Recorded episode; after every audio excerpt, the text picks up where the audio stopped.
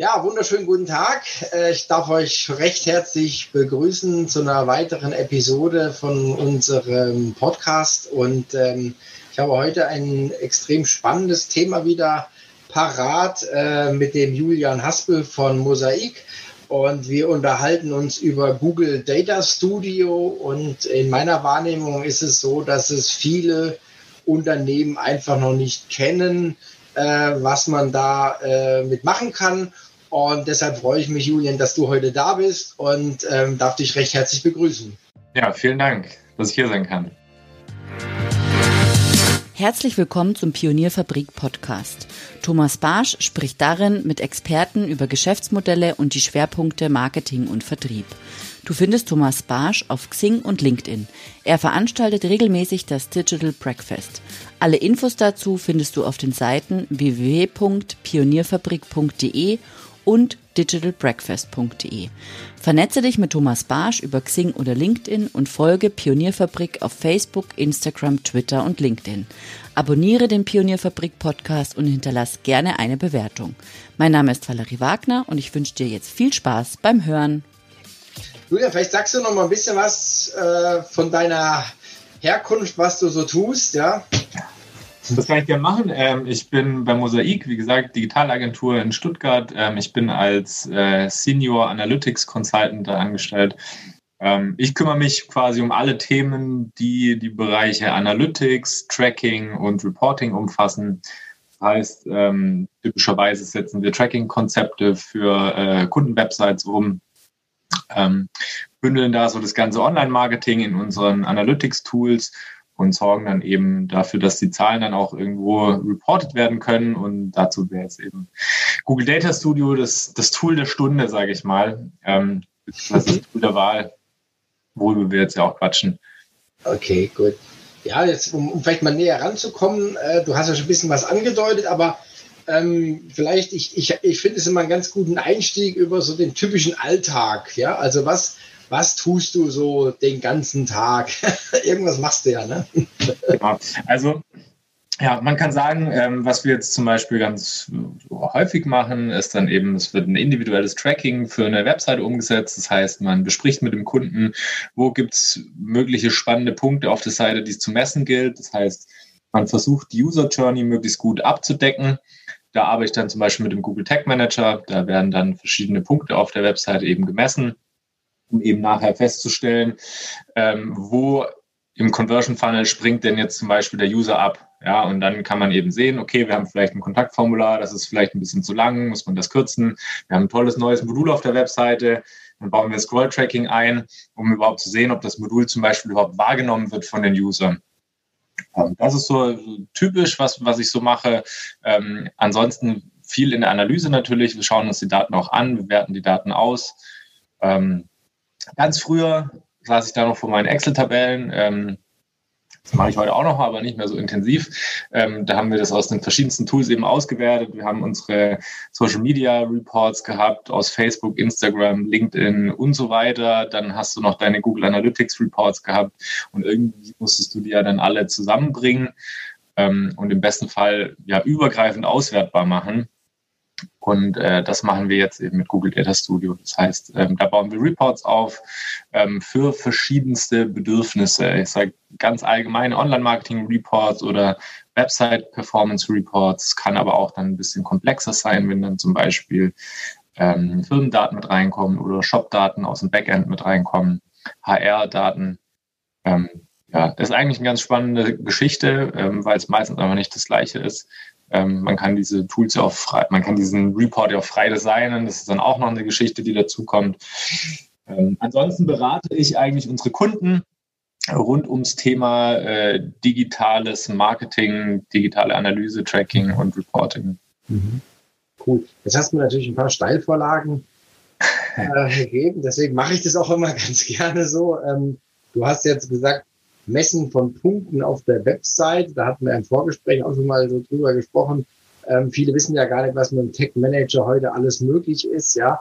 Ähm, also ich kann ja nicht nur ein, einzelne Seiten jetzt irgendwie messen, so in Anführungszeichen wie früher, sondern zum Beispiel, du hast mir erzählt vom Scrollverhalten, ja. Äh, vielleicht sagst du da noch mal ein bisschen was dazu. Einfach die Möglichkeiten, was heute machbar ist. Jetzt mit dem Tech Manager, ich will kein Fass aufmachen, aber das sind natürlich dann wiederum wichtige Daten, die man, ähm, ich sag mal, auswerten kann. Ne? Genau. Ja, also wie du schon gesagt hast, Tech Manager ist natürlich so ein komplexes Thema, da könntest du eine komplett eigene äh, Podcast-Folge machen, mhm. wenn du es noch nicht gemacht hast. Ja. ähm, aber ganz grundsätzlich werden damit eben Marketing-Tags ausgespielt, aber nicht nur Marketing-Tags, wie zum Beispiel den Google Analytics Tool oder so, sondern eben auch ein individuelles Tracking kann man darüber aussteuern. Das heißt, man könnte zum Beispiel darüber einen Tag einbauen, der misst, wie weit ein User in Prozent nach unten scrollt oder mhm. wie oft ein bestimmter Button auf einer Webseite geklickt wird.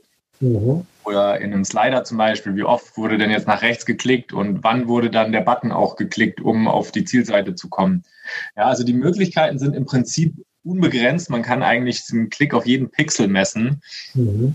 Ähm, das Ganze wird ja dann noch angereichert von Google über die Cookie-Daten mit, ähm, mit äh, technischen Daten, wie jetzt zum Beispiel den Browser, den man genutzt hat, die Spracheinstellungen, die man genutzt hat. So ergibt sich dann eben ein User-Profil, ähm, das wiederum dann angereichert wird mit dem Verhalten des Users auf der Webseite. Mhm. Da kann man dann auch ganz spannende Sachen wie Remarketing und so weiter damit machen.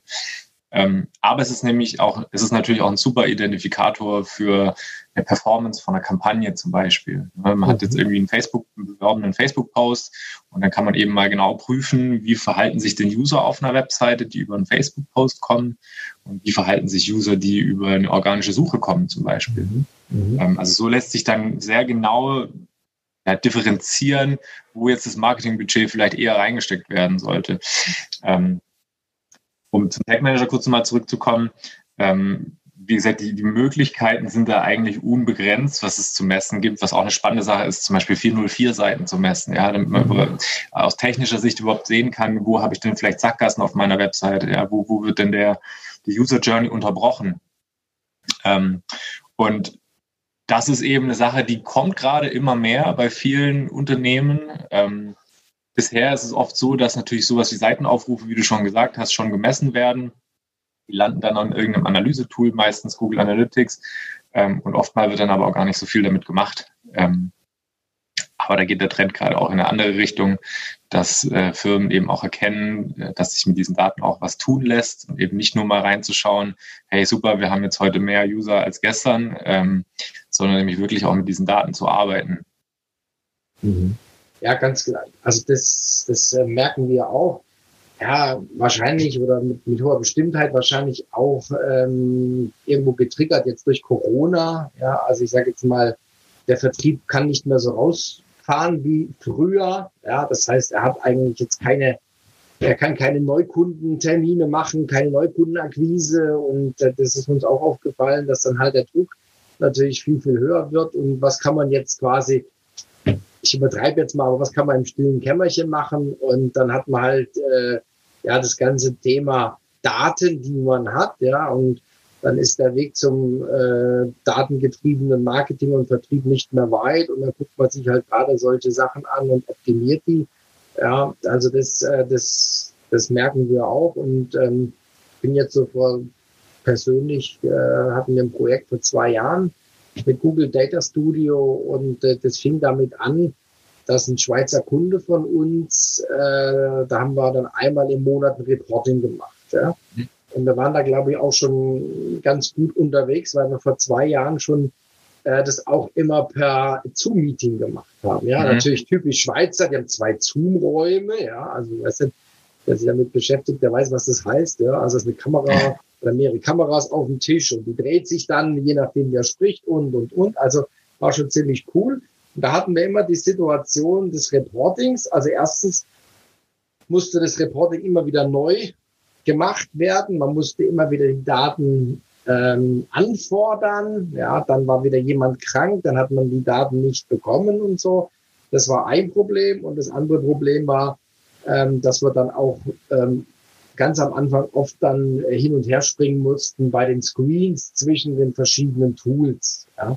Und das mhm. war dann sehr, sehr lästig, vor allen Dingen, wenn es dann remote ist. Ja, wenn man am Tisch sitzt, dann äh, hat man vielleicht noch ein bisschen Pausenfüller und so, ja, ein bisschen Smalltalk, aber so aus der Ferne war das noch ein bisschen äh, schwierig. Und mh, hm, dann äh, war da auch eine Partneragentur mit dabei und die haben dann äh, irgendwann auch Google Data Studio, ähm, ich sage jetzt mal, eingeführt und äh, alle Systeme äh, zusammengeführt. Ja? Und äh, also Thema Daten und Schnittstellen, das war jetzt so meine Herleitung, Daten, Schnittstellen, wie beurteilst du jetzt die, die Schnittstellen zu Google Data Studio, weil das natürlich ein wesentliches Element ist, ja.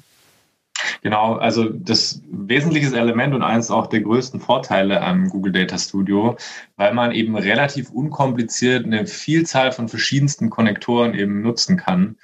Ähm, eigentlich ist es tatsächlich, wenn man ein bisschen ins Detail geht, gleich ähm, tatsächlich eigentlich unbegrenzt. Ähm, aber man hat eben die Möglichkeit, verschiedenste Datenquellen wie eben seine Social-Media-Daten, seine äh, Website-Performance-Daten aus Google Analytics, seine Google Ads-Anzeigen-Daten, äh, seine SEO-Daten aus der Search-Konsole oder aus Systrix, wie auch immer, ähm, eben konsolidiert auf ein einziges Dashboard zu bringen. Und das ist genau das, was du gerade angesprochen hast. Das ist auch der große Vorteil von diesem Tool, dass man eben nicht ständig hin und her switchen muss, sondern man hat einfach einen, einen Überblick über seinen gesamten Online-Marketing-Kosmos, äh, sage ich mal. Mhm.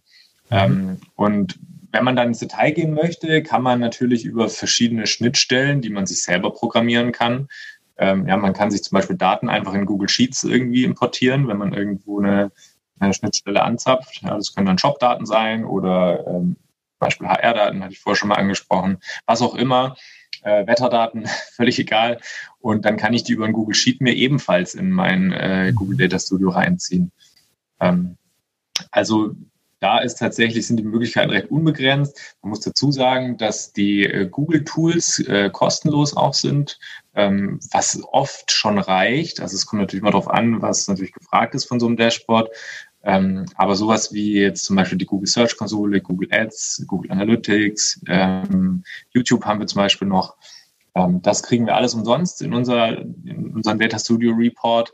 Ähm, es gibt dann weitere Konnektoren, die muss man dann kaufen. Ähm, das gibt es dann über so Drittanbieter wie mhm. Supermetrics zum Beispiel. Man kann die sich natürlich aber auch selber programmieren. Mhm. Das ist natürlich auch möglich. Das ist immer Frage Make or Buy. Ja, also. ja genau, genau. Voll. Also das finde ich, das, also das ist schön, dass du das sagst als Spezialist. Ich bin ja doch äh, immer so ein bisschen vielleicht einen Schritt weiter weg, aber das war für mich auch der, der absolute Hammer, dass man auf einmal ein Tool hatte, wo man alles anbinden kann. Also wir haben zum Beispiel, wir haben ein Salesviewer integriert, wir haben Mailchimp in, integriert, mhm. wir hatten auch äh, ein, ein, ein Chat, ein Chat integriert, dass wir mhm. gesehen haben, okay, wie viel wie viel Chats äh, wurden gemacht in dem Monat oder in dem Zeitraum, wie viel, wie viel Abwürfe hatten wir, also sprich, wie viele Chats wurden nicht bedient und, und, und. Und da haben wir uns dann auch ein sehr, sehr schönes Cockpit gebaut oder die, die Agentur hat es gebaut, also wie ihr auch. Und äh, dann kam so der Gedanke One-Pager, mhm. dass man sagt, okay, wenn wir diese Meetings machen, dann wollen wir eigentlich nur eine Seite und äh, wir wollen nicht scrollen. Und dann sind wir halt, ich sage jetzt mal von den Kennzahlen, landet man ja dann irgendwann bei den Key Performance Indicators, also dass man dann wirklich die wichtigsten Kennzahlen hat. Und äh, da haben wir es dann in der Tat so gemacht, dass man die wirklich, die, die, die wichtigen auf einer Seite hatte. Und dann, äh, wenn man dann, also auch die verschiedenen Kanäle und wenn man dann tiefer einsteigen wollte, dann gab es halt nochmal eine äh, gab es halt nochmal einen Report drunter. Ne? Aber das hat uns dann ähm, schon äh, ziemlich, ziemlich geholfen, was die Visualisierung anging von, von den Daten, von den Quellen und dann auch wirklich über die Distanz die, die Diskussion über die Sachverhalte. Ja, und wir sind da sogar noch ein bisschen weitergegangen, also nicht nur, in Anführungszeichen, nicht nur Online-Marketing, sondern auch äh, quasi in den Offline-Bereich rein. Ja, dass wir da auch noch ein paar Daten äh, mit reingenommen haben. Ja.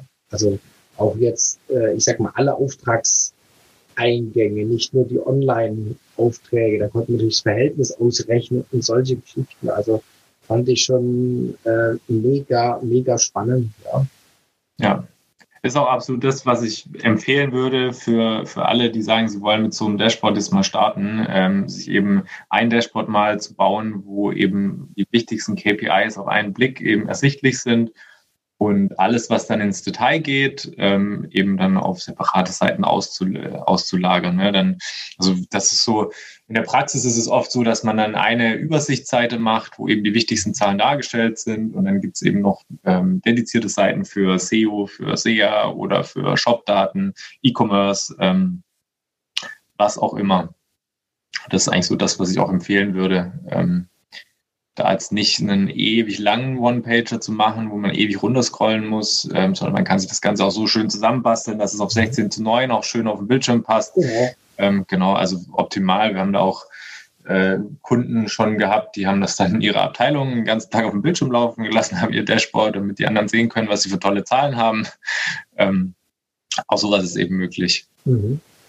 Also Thema Schnittstellen, Thema Visualisierung, da habe ich noch ein Thema, mhm. das haben wir so ein bisschen, also das will ich einfach noch mal ein bisschen im Vordergrund äh, rücken, Realtime. Mhm.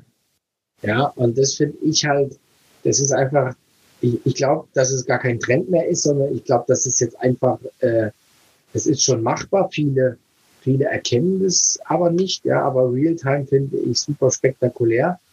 Und äh, man kann es ja auch in Realtime auswerten. Ja, das geht natürlich mit manchen Dingen nicht. Du hast jetzt gesagt, wenn ich jetzt eine irgendwie äh, eine Excel-Tabelle irgendwo liegen habe, die dann abgezogen wird, ja, dann ist halt das quasi der Engpass, weil die halt nur einmal am ja. Tag abgedatet wird oder so, ja. Äh, das wäre dann quasi Realtime, aber ich glaube, wenn man dann mit vielen Realtime-Daten arbeitet, dann überlegt man sich dann irgendwann auch, Menschen, kann ich die Daten auch noch ziehen? Also ja.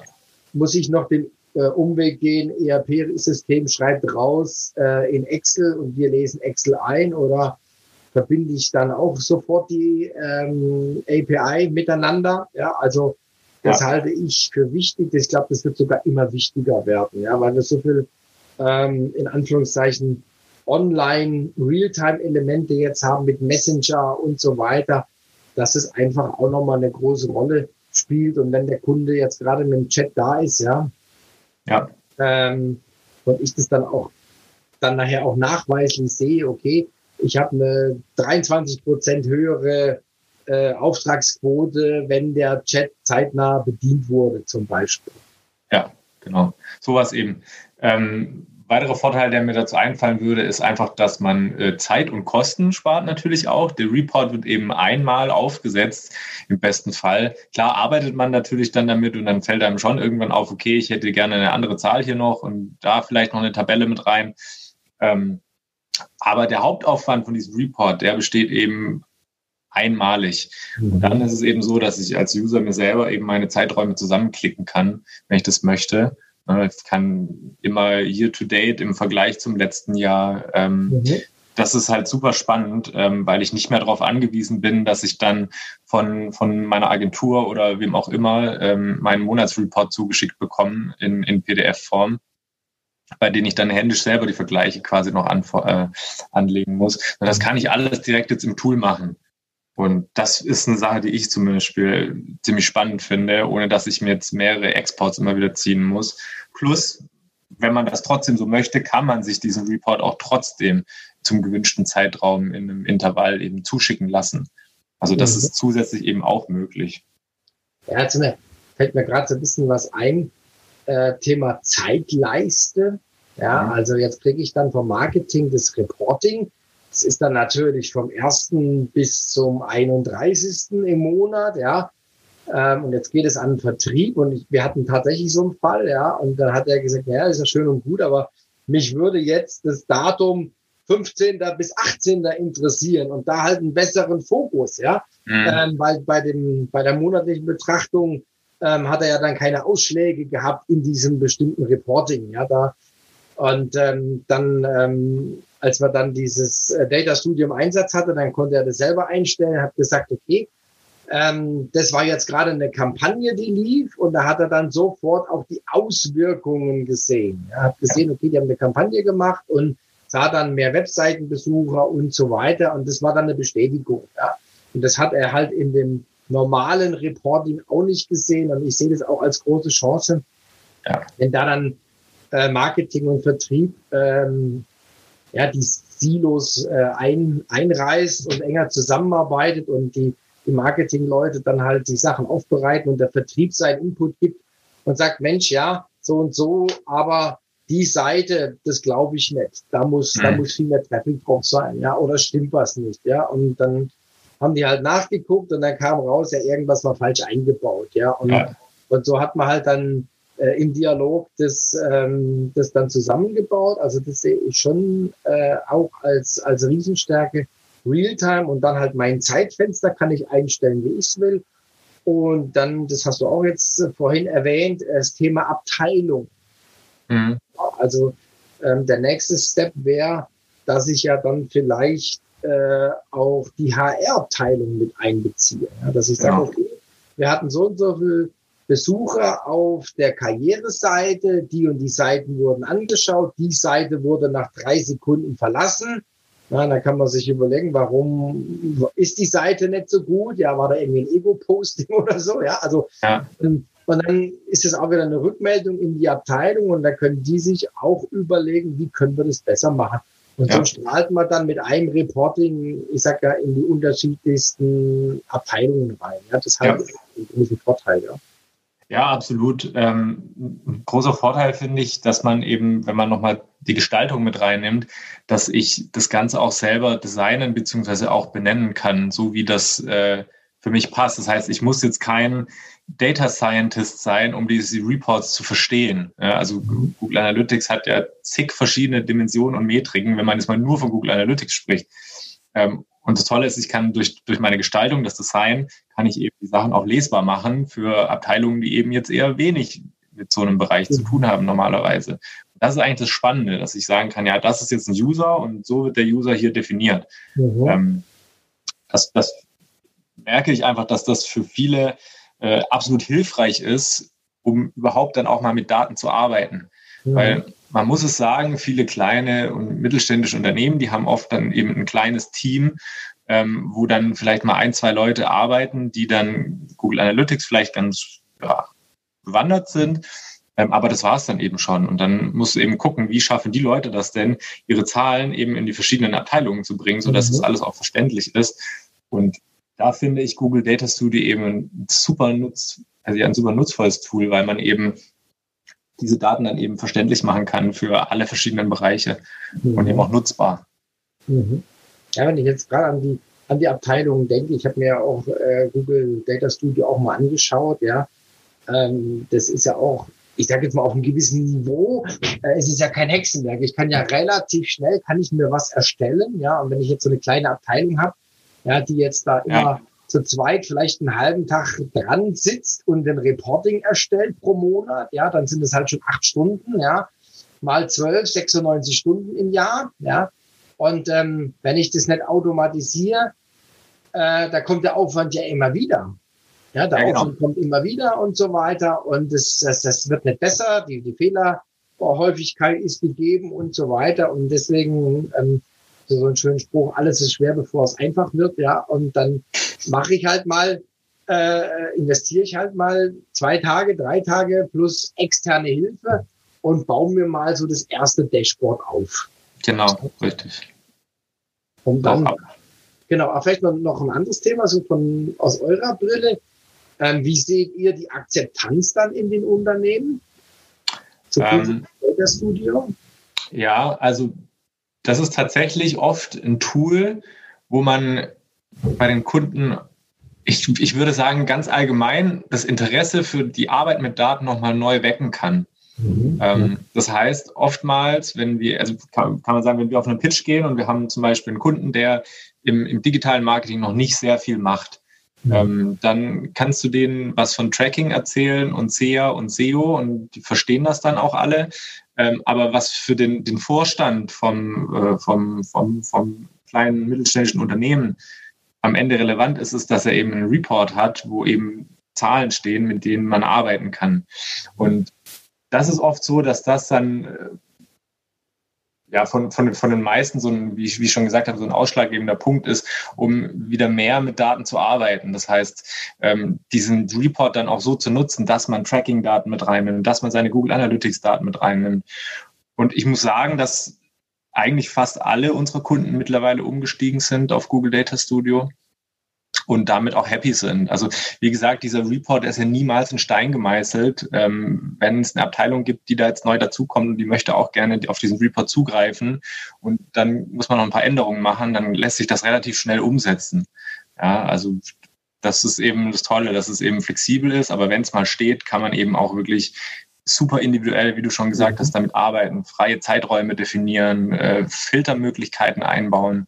Ja, das ist ähm, ja, also es ist sehr komplex, aber man kann es eben mit diesem mit diesem Report auch vereinfacht darstellen mhm. und lesbar machen für verschiedene. Und das ist, glaube ich, das, was vielen Kunden einfach gefällt, bei vielen Firmen. Mhm. Also, wie gesagt, das, was du jetzt gesagt hast, mit den Reports anpassen, also, dass man zum Beispiel dann instrumentspezifisch, man hat dann noch einen, einen SEA-Report, einen SEO-Report, einen E-Mail-Newsletter-Report und so weiter das spricht ja auch nichts dagegen, dann tiefer einzusteigen, ja. Also es ist halt ja, genau. dann Abteilung oder für das Projektteam, ja. Und die Sachen werden halt dann, ich sage jetzt mal, konsolidiert in so ein, in so ein Management-Cockpit, ja. Ja, mhm. genau, genau. Okay. Ähm, ja, wie, vielleicht noch mal so eine abschließende Frage, Diskussion. Ähm, wie würdest du denn jetzt, äh, ich sage jetzt, ein Unternehmen empfehlen, äh, vorzugehen, wenn man sich mit Google Data Studio äh, befassen möchte, wenn man was umsetzen möchte? Ja, also wenn man das Tool erstmal kennenlernen möchte, dann würde ich auf jeden Fall empfehlen, es am Anfang auf einem sehr allgemeinen Report zu belassen erstmal. Also der erste Schritt wäre sicherlich erstmal zu prüfen, was, welche Daten sind für mich überhaupt relevant. Mhm. Ähm, und sobald man das gesammelt hat, das ist, machen wir zum Beispiel unseren Kunden auch, wir machen dann KPI-Workshops und da wird dann eben definiert, was für so ein Report eben relevant ist. Und auf Basis von, von dem Ergebnis dieses Workshops wird dann eben das erste Dashboard erstellt. Und da empfehle ich wirklich erstmal ein ganz allgemeines Dashboard zu machen mit den wichtigsten KPIs aus den verschiedensten Bereichen. Wie viele User habe ich auf meiner Webseite? Wie hoch ist die Absprungrate? Ähm, was sind meine Top-URLs, die in den Top 10 der Google-Suche gelistet sind, mit welchen Keywords, welche Kampagnen habe ich gerade am Laufen und wie performen die, ähm, eben solche Geschichten. Das eben vielleicht erstmal vereinfacht. Und dann kann so ein Report in Zukunft auch natürlich wachsen. Mhm. Ja, das heißt, der kann auch immer komplexer werden. Man kann nochmal eine extra Seite machen, wo es wirklich nur um Google Analytics oder E-Commerce-Daten gibt für, für Shop-Betreiber. Man kann sich eigene Funnels zusammenbasteln, also völlig frei definierbare Conversion Funnels, die man sich da zusammenbasteln kann. Ähm, was wir gar nicht angesprochen heute haben, glaube ich, ist, dass man auch seine eigene Corporate Identity mit einbauen kann. Das heißt, mhm, man kann seine genau. eigenen Grafiken reinmachen, sein Logo. Ähm, also wenn man sich, wenn man das Tool jetzt nicht kennt, man startet wirklich mit einem weißen Blatt Papier mhm. und arbeitet dann mit Drag and Drop und so weiter. Ähm, Genau, also das wäre so das Vorgehen, was ich empfehlen würde, erstmal allgemein zu starten. Ähm, für den Anfang auch sehr wichtig, da das Tool auch sehr mächtig ist. Man hat ja verschiedene Filtermöglichkeiten, man kann Felder frei definieren, eigene Conversion Rates berechnen, die Daten immer mal mit dem Originaltool abgleichen. Das mhm. muss man natürlich nicht immer machen, aber trotzdem, um sicher zu gehen, würde ich das schon empfehlen, dass man gerade anfangs eben mal überprüft, stimmen die Userzahlen jetzt genauso überein wie die, die ich in Google Analytics habe, vor allem wenn ich dann mit Filtern arbeite oder mit etwas komplexeren Auswertungen, einfach um so ein Gegen zu prüfen. Mhm. Ähm, genau, also wenn, Data Studio funktioniert ja nur in eine Richtung, das heißt, es zieht sich Daten, ich kann die Daten aber jetzt nicht verändern, die ich dann in Google Analytics rüberschicke. So kaputt machen kann ich da erstmal nichts, aber mhm. ich sollte eben schon schauen, dass die Daten auch korrekt sind. Okay. Ja, Julian, vielen Dank. Ich glaube, es war sehr äh, aufschlussreich, äh, so mal so ein bisschen in die Thematik reinzukommen. Ähm, wir haben ja auch noch ein bisschen mehr vor. Ähm, am 14.01. Äh, haben wir dann ein Digital Breakfast online, äh, wo du dann auch mal ein bisschen was, ich denke, live zeigen wirst. Ja, da mhm. freue ich mich schon drauf. Und ähm, ja, vielen Dank, dass du da warst und ähm, ja, gute Zeit und bleib gesund und munter. Ja, danke Thomas, dass ich da sein durfte. Dann bis zum nächsten Mal.